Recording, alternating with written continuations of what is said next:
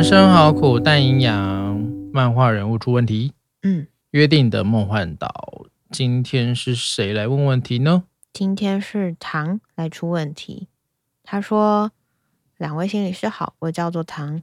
艾玛诺曼跟雷告诉我，关于幼儿园好像有些问题，可是好像还有点隐瞒。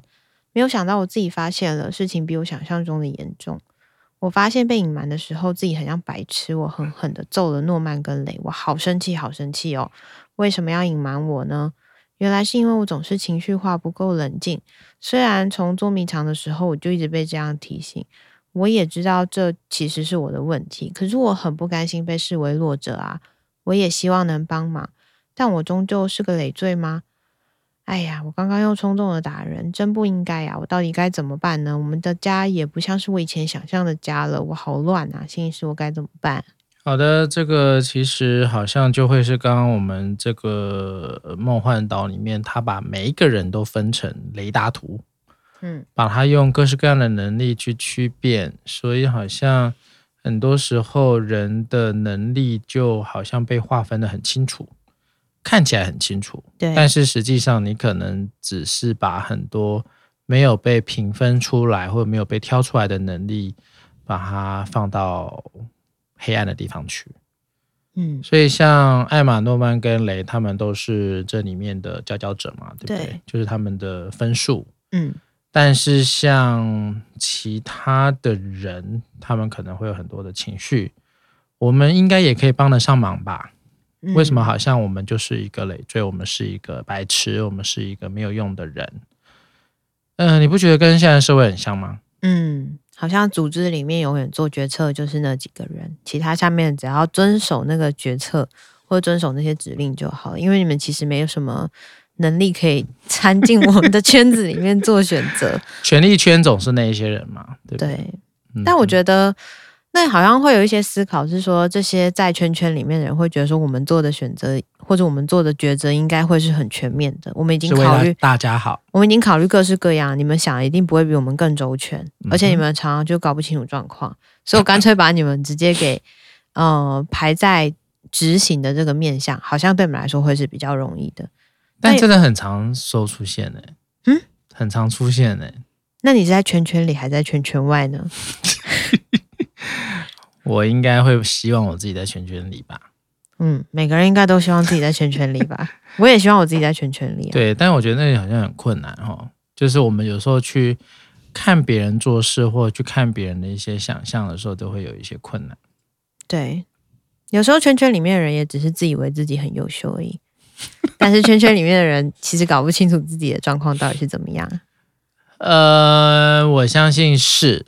对，但是其实很多时候，你看，就像我们的什么民主制度哦，或者所谓的代议制度哦，这些选出来的这些国会议员啊、立法委员啊，到底他们 是圈圈内的人吗？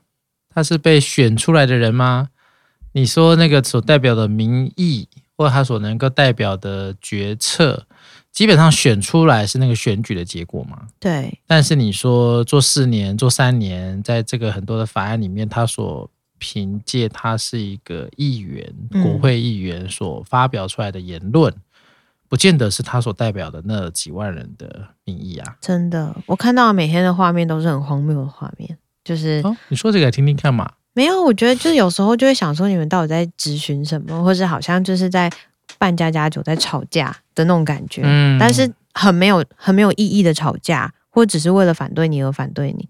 哎，就像其实连看那个美国总统他们的候选人的那个辩论嘛，辩论其实也是一样，不是吗？你不能说你不能说不要说什么，就一直攻击对方。我觉得那有时候就是为反对而反对，或是好像今天在那个里面就是谁能够发言谁就最大声还是什么，但其实没有任何的意义。但其实你要回过头来看，到底是现在是要比谁会撸，还是谁大声，还是谁比较厚脸皮？嗯，那也会是一个比较啊，是这样没有错，是这样的。那也是一个向度啊，对不对？以前可能讲究的是什么材质啊、逻辑性啊、理性啊，可这时候就会想说，当初自己怎么选出这些人的，啊、或者这到底是怎么让出来的？但有些时候，你看在这个制度里面，你不见得能够选到你想选的人呢、啊。真的耶，对不对？真的，或是这里面的人，奇怪的人总是比正常人还要多，会不会是这样？这个纯粹是廖伟池的个人意见，那我没有说什么。没有啊，就有些发言会让人家很意外，会蛮傻眼的啦。对、啊，或者很多时候太意识形态，或者是太不是这么理性，他可能就是太只是在贞洁在啊颜色啦，贞洁在性别啦，对性别攻击啊，这种其实对我来说，那就是没有没有太多的意义啦。嗯，但是我想，其实这个呃，其实唐想要讲的，其实应该会是说，有很多的现代人，很多的很多的机会了，比过去比起来，有太多的公开的场域可以去表达自己的声音了。嗯，但其实就会显现出另外一种议题，就是所谓的酸民的文化，嗯，或者所谓的键盘的文化，就是很多人他可能在他的言语表达，在他的行动表达，他可能都比较。还是回归到一个，我只是想要说我想说的，但是我却没有办法为我所说的去负责任，这是一个另外一个议题。嗯、对，所以例如说，像对唐来说的话，假设他认为说他自己应该会有些能力啊，花应该能够帮忙到雷啊，他们可以做什么样的方式，而不是形成一个好像他们所看待的累赘。嗯，那其实我就想要问问看唐了，他可以做些什么事？嗯，在这个所谓的。也许也会有一个逃出梦幻岛的计划，或者一个不要被吃掉的一个计划里面，他可以做什么？延伸今天我们讨论的话题，不是有在讲母羊座的话题吗？然后我就在想说，他其实蛮母羊座性格的。我说他的那个冲动跟某方面有一种勇敢，就是我可以很往前冲这件事情。然后可是对很多人来说，就是我需要评估各方。各面都应该要到位了之后再去行动，嗯，但有时候其实团队里面有一个愿意往前冲的人，其实也不是一件坏事，因为他可以比你更有行动力。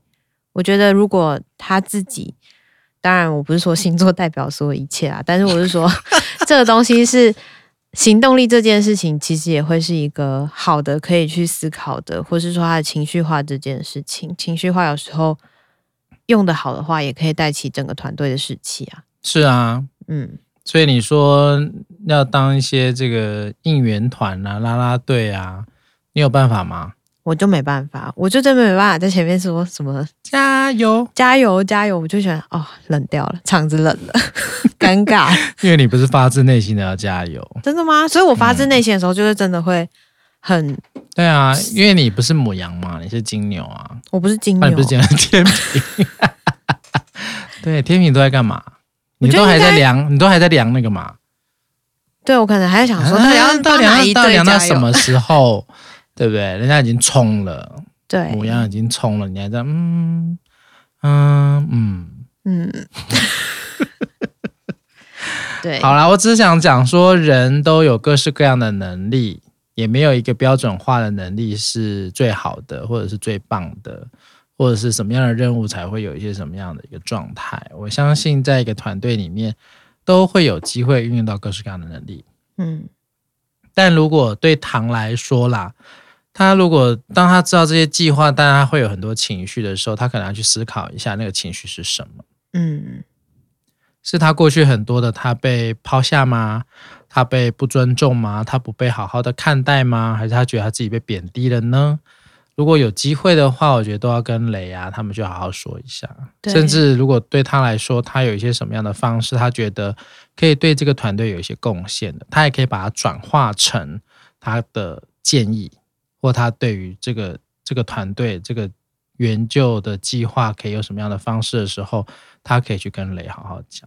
有可能会发现是有些东西是自己想多了。或是有些东西是自己加给自己的，例如我没有价值，或者我是个累赘，是这件事情，人家根本没有要理你，应该是不至于吧？我觉得，我不知道啊，很难讲啊，搞不好他们这种金字塔顶端的人就不想理我们。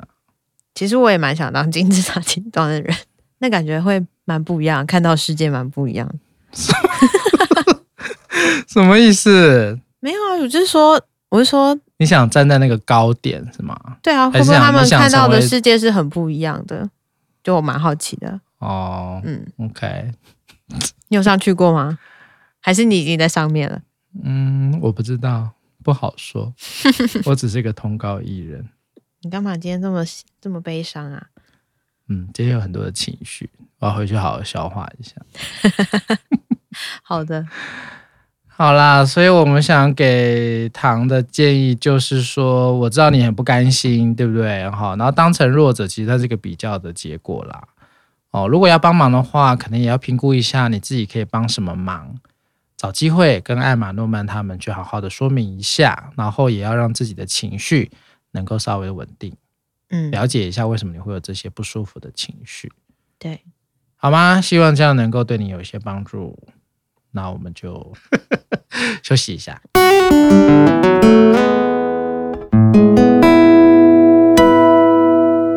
好的，台湾社会怎么了？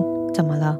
我们的这个日本女星呢，主内结子自杀了。据传呢是产后忧郁，嗯嗯，可能呐、啊，哦，因为她才刚生完小孩，才八个月嘛，所以其实基本上好像也都是在家里带小孩的状态，嗯、哦，然后就被先生发现在这个在哪里啊？更衣室就上吊自杀，嗯，对。没有留遗书，也没有留任何的说明，然后，但是这个可能大家会猜测呢，可能跟他的忧郁有关。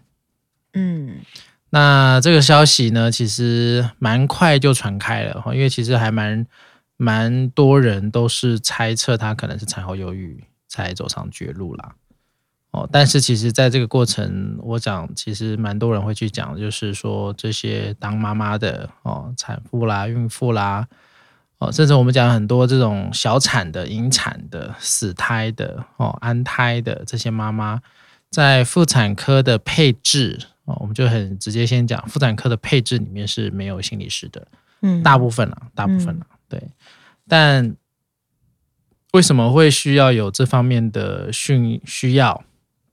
其实除了产后忧郁以外，我们其实更常看到的是在怀孕的过程。哦，她因为身体的不舒服，因为心理的担心啊、哦，很多的妈妈在生产的后期，应该说怀孕的后期，她会有很多的担心。诶，我的小孩会不会怎么样？生出来会不会怎么样？然后医生说啊，这好像有点脐带绕颈哦，好像体重有点不够哦，哦，头好像太小喽。哦，光是听到这些讯息，都有可能让妈妈很忧郁。那现在有很多的妈妈呢，她也没有办法好好的就怀孕就不工作嘛。她可能都还是要在上班啊，每天搭公车啊、搭捷运啊，然后又没有人要让座给她啊，很辛苦啊。然后我们医院也有很多护理师都是做工作做到最后一天才去生，嗯，然后也有很多的护理师是因为他们都久站嘛，嗯，所以那个站站站站久了，很多很多人就会有宫缩的状态，那可能很多人就会早产，嗯，哎，这都是一个因为工作而造成我们的。妈妈的辛苦，嗯。嗯，其实我觉得怀孕这件事真的蛮不容易。我那天就是反正在跟我的朋友之前的朋友聊天，然后他光是现在要准备怀孕这件事情，就有些人是连怀孕都有很大的困难，嗯，然后可能你需要去做试管啊，或者你要做很多的对测试，然后调身体吃药。我那天在听他讲，我就觉得太苦了，实在是太辛苦了。不管是准备怀孕这件事情，然后或者是真的怀孕，然后怀孕的孕期里面可能会有很多像你说的不可控因素会发生。每次去产检，又有点像开箱，看说，哎，这个孩子到底怎么样？有没有长大啊？对，然后会不会说，呃，好像之前有看过电视剧里面有演说，去看原本都好好的，到八九个月了，都已经快要生了，然后发现没有心跳，嗯、是变成死胎。嗯、我觉得那真的对妈妈来说会是非常的煎熬。非常大的创伤。对啊，就是我做错了什么事情，然后还是怎么样？我那么努力的照顾他，怎么会发生这样的事情？一定会被，一定会被冠上一个你一定做了什么？对，你是不是吃了什么？嗯、你会不会是怎么样？你这个妈妈怎么没有照顾好你？因为好像。外面人碰不到那个孩子啊，只有你就在你肚子里啊。对，那怎么会这样子呢？就算是没有旁人的指责，自己也会有非常有罪恶感。对，或是之前有听到有一些明星，不是就是那个胎不稳，所以需要安胎嘛，就是需要躺在床上八九个月。可以想象躺在床上八九个月，你移动的就是你那个小小的房间，或是。也不能好好洗澡，也不能好好的去把自己给打理 好。我觉得那些事情都会对一个妈妈来说是非常煎熬的事情。但大家都会说忍忍再忍忍，就是这个是你要为孩子付出的，嗯、他他的到来也不容易。嗯、我觉得妈妈大部分也会这么想，只是那真的过程太苦了。其实有些时候就会有人用比较催眠的方式，就是说啊，你生完就好了啦，对，生完就没事了啦。哦，你到时候看到你的宝宝，一切都值得了，真的会。其实很多人看到宝宝就想把小宝宝摔死啊，真的吗？真的啊，因为生出来他并不是真的就好啦，嗯，生出来是另外一个地狱哎。宝宝地狱，你是从地狱 A 变到地狱 B 而已啊，对不对？嗯、所以你说产后忧郁，它只是一种在产后这个期间发作的忧郁症，但产前忧郁其实是更容易被忽略的，啊、因为大家都讲产后产后嘛，但很多时候为什么产后忧郁有时候会这么严重？是因为她在生产、怀孕过程当中，甚至就像你刚刚讲。在准备怀孕的那个期间，很多人他可能反复都没办法受孕啊，做人工啊，对做人工其实还有一层是文化的议题。嗯，好，你年纪大了，对不对？你都几岁了？你怎么还没有生小孩？然后有些还会说你应该放轻松啊，然后什么的，但是就是放没有办法放轻松啊。就是压力大啊，就是我觉得不管是什么样的压力，都可能让一个人很难受孕，或者他身体状况可能就不是那种好受孕的体质。嗯。对，所以其实相关的压力也都会形成忧郁嘛，比如说公婆啦、哈、嗯、娘家啦、先生啊、邻居啊、同学啊、哈、嗯、朋友啊，说哎呀，你要试这个偏方，试那个偏方，这一家中医比较厉害，那一家中医最神。当你每天都在这样的一个繁复的工作强状况底下，你还要再去担心，还要再去张罗这些事情的时候，你说你会不会犹豫呢？会啊，可能就已经开始有一些忧郁了，对不对？嗯，哦，然后你开始怀孕了，哇，这个不舒服，那个想吐，这个想吃又不能吃，那个想喝不能喝，然后这个好惨，那个好好难过，然后也会有很多担心。嗯，有很多所谓的在怀孕过程当中，人家要你做不能做的一大堆事情。嗯，有没有可能会加重你的忧郁？有啊，是有可能的，因为在怀孕过程，其实对于妈妈的母体来说是一个很大程度的改变。除了生理上的转变以外，啊，我们的荷尔蒙啊、内分泌啊、相关的这个肌肉骨骼啊，都会做调整的。你知道，就是有一种是金钱症候嘛，就是那就是因为你的荷尔蒙改变。然后我就在想着说，那如果你怀孕，然后那个荷尔蒙改变的更多，那如果你原本就有金钱症候群还蛮严重的人，会不会在她怀孕的时候，那个症状会是更明显的？然后那个忧郁其实就会。以前可能只要撑个一个礼拜好了，现在可能要撑好几个月。我觉得那个状态就是很辛苦的一件事情哎。对啊，然后再加上那个过程，怀孕并不是那么舒服跟轻松的事情。对，随着胎儿越来越大，然后如果很多时候你在做产检，有很多的妈妈啊做产检都是一个人呢。对对呀、啊，没有先生陪，所以还好现在有开始有什么呃，先生有陪产假吗？可是那个是陪生孩子的产，对，好像也有陪产检假吧。有吗？好像有啦，我我有点忘记，反正就应该也是应该能够让双方都能够一起去做产检嘛。对呀、啊，因为毕竟这个怀孕这件事情不是女人一个人的事、啊、对，不是一个人该承担的，嗯、而是这个夫妻都应该来做。嗯，所以像我在帮我们医院月子中心在上课的时候做产后忧郁讲座，我通常都会非常强调先生的功能。嗯，先生如果能够发挥他的，其实我们不会说一定要什么百分之百啦。至少能够发挥到百分之五十的功能的话，基本上对于太太来说，她不会那么容易产出一种叫做无助感，嗯，啊，或者是所谓的无望感啊，因为毕竟身旁有个最亲密的人，愿意跟你分担，愿意跟你共同去抵抗外面的压力，愿意跟着你去照顾孩子，能够帮忙你换手，帮忙你去抚慰你的情绪啊，相关的这样的一个内在的状态的时候。对很多的妈妈来说，她其实这个压力就会少很多了哦。很多时候对我来讲，忧郁症最害怕就是对于周遭的人，她都没有办法去信赖了，你都没有办法去理解这些人的关系到底有多重要。但但这就让我想到网络上有一些梗图，就男人常常会说：“你告诉我，你到底在不开心什么啊？你到底在不开心什么？你说话呀。”然后可能女生就会说：“我不知道，你自己想。” 然后，然后男生就说：“我真的不知道你不开心什么。”所以，如果把这个原这个情境，然后直接把它搬到怀孕之后，会不会也还是会出现这样的循环？就是好像我就是不知道我不开心什么的，我需要人家陪，我需要人家照顾我的情绪。可是你应该要去注意到这点，不是什么都要由我去发话说这件事情。说很好像很多人也会不知道该怎么。当然啊，但是但是那就会是有一种状况是说，也不能太陷入很刻板的，就是你应该都要懂我。嗯，或者是我我没有讲，你都应该要知道啊。对，你没讲，我怎么会知道呢？这不就是很很吊诡的一个想法吗？但是你说男性跟女性到底在他的思考逻辑上，跟他的家庭背景会不会有一些其他的关联？这一定都会有的嘛。那你今天如果在这个过程当中，我之前举一个例子，就是说很多的妈妈，很多的女性对于男性能不能带小孩这件事是打个问号的。嗯。或者对于他能不能够承担家务是打问号的，因为毕竟在我们传统的所谓的性别教养文化里面，男性跟女性他被呃所谓的被教养的方式跟所强调的功能是不太一样的，所以在过往啊家务啊或者是所谓的怀孕啊带小孩啊照顾人的能力这件事情，好像大部分都还是以女性为主嘛。但这个东西其实基本上不是男性不能做，而是在他性别的养成啊，这个生命的养成过程当中，他可能没有机会去执行这些任务。那我都会提醒这些妈妈，你今天要有一个概念是，我今天有没有那样子一个忍受度，能够让你的先生在厨房里把你厨房搞得一团乱？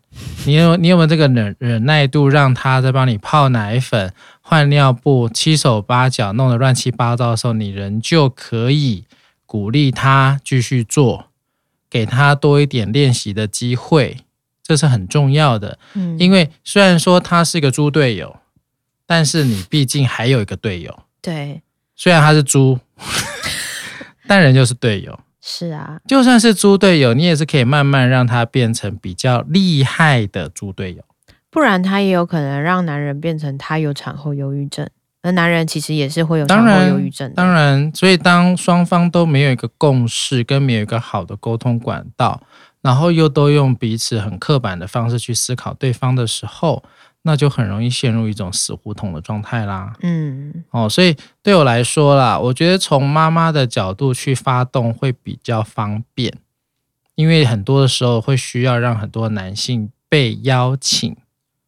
我知道很多妈妈听起来很不高兴，对不对？为什么还要请你？但是很多时候，你真的会需要去思考一下：如果今天我能够让我的猪队友愿意多参与，愿意多，我觉得参与这件事情很重要的。他先踏进来了，你再慢慢的去诱导他成为你最好的帮手。嗯，猪队友也可以成为神队友。呃，不用那么神，他就变成一般的队友就可以了。说实在是这样子啊，所以那个对我来说，在我们这么传统父权性别的教养这么偏差的一个情况底下，即便现在年轻世代的教养文化已经已经渐渐是往平权的方向走了，但是你知道，仍旧还是会有一些很性别刻板的一些状态。嗯，哦，但男性要记得啊，男性就是要好好的去，反正主动去参与，不要害怕，不要担心，要尽力去做。但是我知道你会怕，你太太可能会觉得你做的不好，但这个就要请各位妈妈们要稍微小心一点点了哈，不要把你的队友吓跑了。无论他是猪还是他是神，都不要把他吓跑了。很多的男性呢，在那种挫折的状态底下，他就会觉得自己的这个是。捣蛋呐、啊，我真的好像也没什么用。嗯，他反倒他就会自己会退缩了，或者是我换一个角色，我干脆去赚钱，或者干脆去做别的事情，不要再继续参与在这件事情里。对啊，但这这更可能造成的是妈妈的无力跟无助，是、啊、还有无望感。嗯，不过产后忧郁除了先生之外，其实还有一部分是跟教养有关嘛，对不对？好，或者是说怎么照顾新生儿，好像每个人都会告诉你怎么样带孩子是最好的，嗯、怎么样带孩子是最 OK 的。可是，一人一句的时候，你到底该听谁的？或是说你自己是不是有自己接收到新的一套的方法？我觉得在这个部分好像也会出现蛮多的，嗯，争执点，或是说你也会有时候不知道说到底我应该要在这个婆媳的关系里面，或是在。嗯、呃，什么样的关系里面拿捏会比较好？好像我明明比较相信我自己现代的这一套，可是其实婆婆说的那套，我不是很想要做。嗯，好像有听说一些是说，好像我有听过婆婆会把东西咬得烂烂的，然后再给孩子吃。嗯，然后还会说：“哎、欸，你我以前是这样养大他，他先生的啊，还是什么的，嗯、他也没有什么状况啊。嗯、就是现在的人太无菌式管理啦、啊，所以就会让孩子更多病。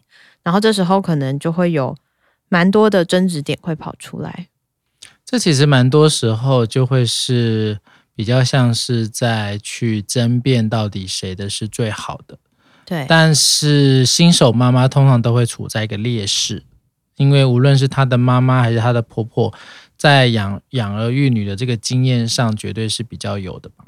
对，或者他就告诉你说：“你就是我这样带大的啊，你先生就是我这样养大的啊，对，也都健健康康、白白胖胖啊。”所以他已经先站在一个不败的位置了。不败了吗？当然啦、啊，好像因为你都被他养活啦，对对不对？你也都你也都生小孩啦，他当然就会是一个成功的见证嘛。嗯，但很多的妈妈就会觉得说，其实在这个过程当中，她就会承受很大的压力。无论妈妈或婆婆说了些什么，哦，这些所谓长辈的女性讲了一些什么，或者什么姑姑啊阿姨讲的，她都会觉得有很多很多内在的受伤。因为基本上他们也都还在找寻如何扮演一个好妈妈的角色。嗯，我想无论第一胎、第二胎都是一样的啦，都是在去承接一个新的角色。第一胎我们讲的角色是从两人世界变三人世界。嗯，第二胎、第三胎就再多加一个人。多加一个人并不是那么容易的事，他可能会形成更复杂的家庭动力。嗯，生男生女有没有差？有，当然有差，在不同的家庭文化里面都会很大的差别。嗯，但对很多的妈妈来说，如何去把持住自己想要成为的妈妈的样子，有一个自我的论点是非常重要的。嗯，所以要有个自我的一个概念，是我到底想要成为是什么样的妈妈？但很多可能还没有办法想好的时候，孩子就先出来了。就是好像很难有 ready 的那一天，这其实也反映到我们现在有一个问题，就是说，因为大家都高龄，嗯，都非常有一点年纪了才结婚，所以在要抢时间的情况底下，可能结婚没有多久就在计划怀孕，甚至有非常非常多人都是可能什么叫奉子成婚啦，嗯，或可能结结婚没多久马上就怀孕生小孩啦，嗯，所以基本上在夫妻的关系或跟所谓的婆家。啊，或所谓的这个娘家相关的这个呃资源系统都还没有连接这么好的时候，或者都还有些人都还在适应所谓结婚后的生活、工作，还是什么样的磨合的方式的时候，就怀孕了。那其实有很多东西都还不在一个很 ready 的情况下，你就会发现这些所谓的产妇妈妈，她的压力就会越来越大。嗯，她会层层包裹在一起。对啊，还来不及梳理，就一定要。已经开始要面对很多很多的东西，也还没有整合，也还没有一个好的资源系统，他就把自己投身到一个更大的一个风险危机。嗯，嗯哼，好苦哦！你要生吗？怎么又回到这个话题了？因为我已经生两个啦。那你觉得你那时候从情侣，然后到结婚，然后有隔一段时间之后才有小孩吗？我跟我太太认识很久，所以这个就不会是我刚所讲的那个问题。可是结婚跟没有结婚到底有没有差？有差啊，差在哪？你的家人怎么看待你们啊？哦，嗯哼，还有社会要求你的一些责任义务啊。嗯，所以现在很多人才会选择同居不结婚。诶，算是吧。嗯，他只想要，因为我们这样就可以不用承担太多责任。对吗？但其实也是要看我们的社会文化啊，嗯，对不对？你说在美国啊，在欧美地区，这个同居很自然啊。嗯，我没有要走进婚姻，无所谓啊，因为他们还是比较个人主义嘛。嗯，对。但在一个所谓的华人的亚洲地区，这种很家族主义的地方，你不结婚，你好奇怪，有办法吗？嗯，嗯，或者你没有没有组织家庭，没有一个好像很正式的法定的家庭这件事。所以之前同婚的时候不是吵了吵半天吗？到底什么样叫家庭，对不对？嗯、其实国外没有那么在意啊，一定要什么一男一女嘛？没有啊，嗯、他觉得就是有一个这样子住在一起，大家互相有个很好的关系，很亲密的关系，能够照顾彼此，能够怎么样啊？这就是家庭啦。是，但华人的家庭总是有华人一个很刻板的一个家庭的样子嘛，还有家庭的功能、嗯、家庭的规则、家庭的义务、家庭的权利太多了。这个在我们结个婚才会这么累嘛？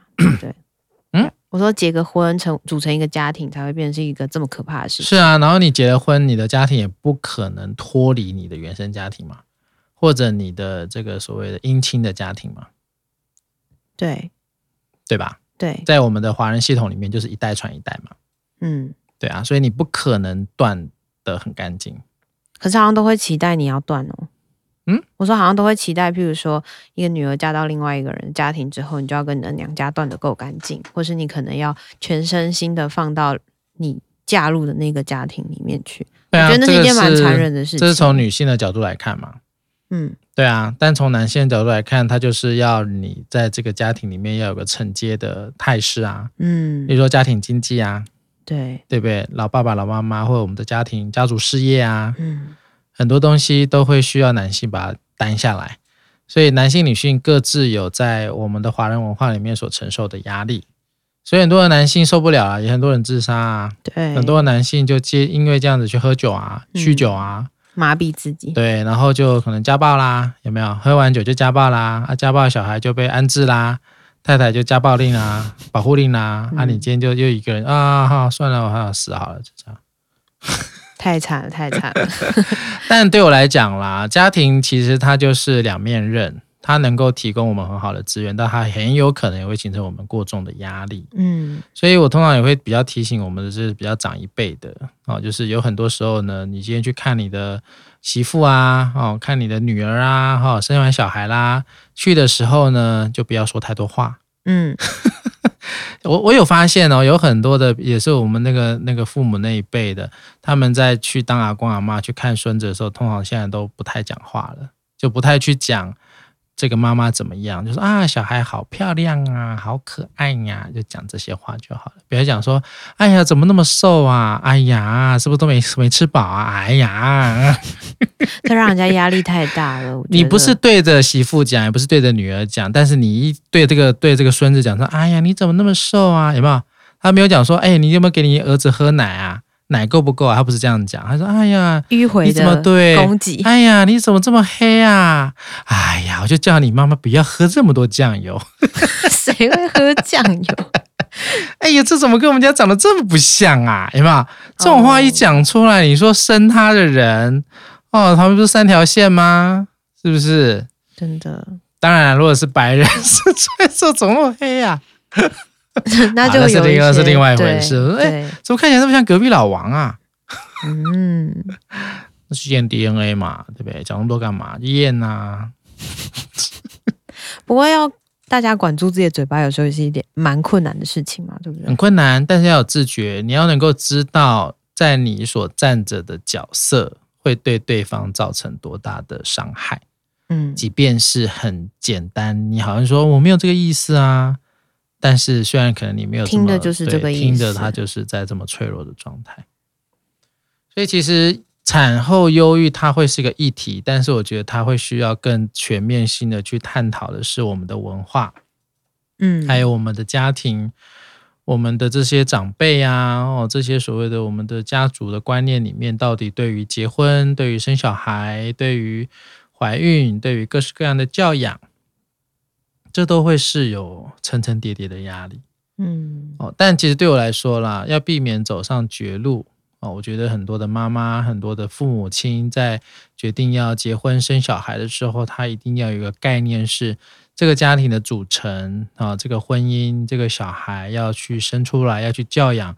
他绝对不会是落到单一亲职的位置，嗯，哦，他绝对是双方，对，无论是爸爸妈妈还是两个爸爸两个妈妈，他都要共同去承担的，哦，那当然那个承担不会说哦，我们一半一半吧，也不可能划分的这么样子嘛，对，但是会需要建立一个同盟的观念，会需要建立一个队友的观念，至少要让你的 partner 知道，哦，今天我还是有人可以帮忙我的。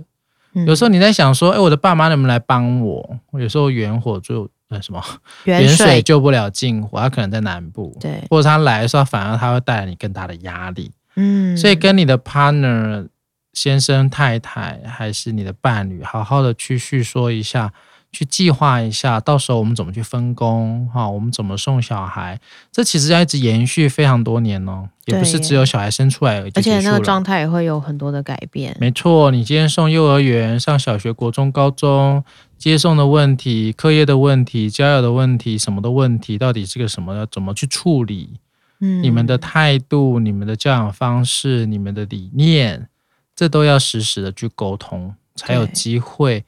去让彼此都能够成为最好的伙伴了。其实也不用等到孩子真的出来，其实在每个时间点都是可以去讨论这件事情的。是的，所以我们在我们做安胎妈妈哈，很多时候我们有做过一些，就是让他们在安胎的过程当中去讨论一下，这个孩子出生以后，我们要用什么样的方式去迎接他。嗯，哦，现在大家很多都会准备硬体嘛。哦，婴儿床啊，房，嗯、房间怎么布置啊，衣服啊，什么什么东西。但是其实你更需要去调整的是，当我们成为父母了啊，无论第一胎、第二胎、第三胎都好，我们成为一个父母角色了，我们怎么去分工？我们怎么去协调？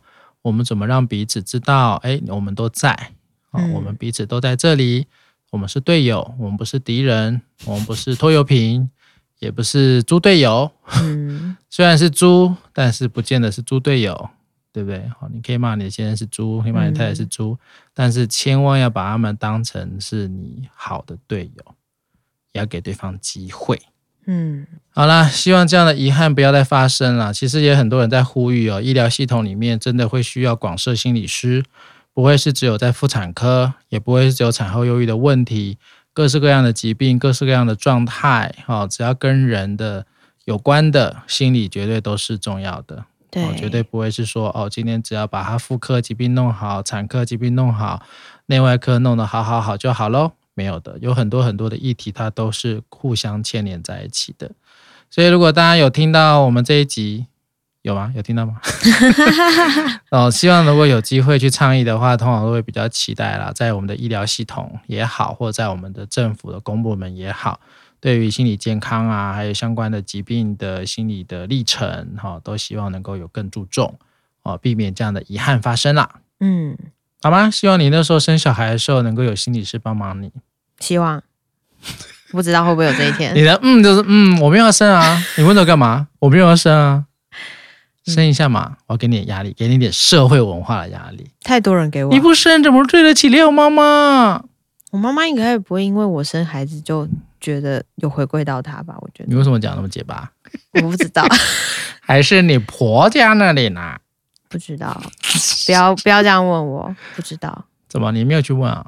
问问他们要不要孩子吗？嗯，不是孩子，是孙子。哦，你们孩子吗？爸，你们再生一个吧。好奇怪，好怪哦！我觉得说要用我的肚子再生一个吗？可我觉得这样结婚就有种把自己卖掉的感觉，嗯，就很不快乐啊，太不快乐了。你说结婚是为了生小孩，真的哦，这么工具性？我感觉啊，没有啊，生小孩只是一个附加的价值，它就会造成很大的代价，然后一直滚，一直滚，一直滚，然后你就要承担很多的东西。但你有你的先生可以帮忙你啊。你刚才在讲猪队友这件事情，嗯、我就在想他到底是猪还是队友还是猪队友，我也不太确定他到底是哪一款。所以你可以先确认啊，如果蛮确认的，就是他就是个队友，猪是另外一回事嘛，他是个队友，那你至少会比较安心的嫁过去嘛。是是再再看看咯，再评估啊。还是他入赘好了，可以入赘吗？可以啊，可以吗？可以，但他应该不愿意，跟你结扎一样，应该不愿意。为什么？他应该都不愿意。你干嘛讲我结扎的事情？因为我有问过他，他为什么不愿意？他也不愿意。为什么？他有偶包。他说他没有办法，他没办法接受。为什么？我不知道，你要问他。哇哦。对。那愿意帮你换尿布吗？帮我换尿布？为什么要帮我换尿布？帮你的小孩。他也可能某一天要帮你换尿布啊！哦，someday 对不对？希望我不要成为他的累赘。我很怕他会打你。趁那个时候，你有这天的六位词，啪啪，好可怕！我要我要在家里安装那个什么铃。没办法，你根本按不到。我按不到吗？你根本按不到。他把你推到什么监视器的角落？哈哈。太惊人。那我要好好想想。哎，我跟你讲，关系是互相的。你现在对他好了，我现在对他很好啊。我现在对他很好。你现在不要打人家，人家以后就不会打你。我现在没有打他。好的，嗯、以上就是我们今天的台湾社会怎么了。谢谢收听，拜拜，拜拜。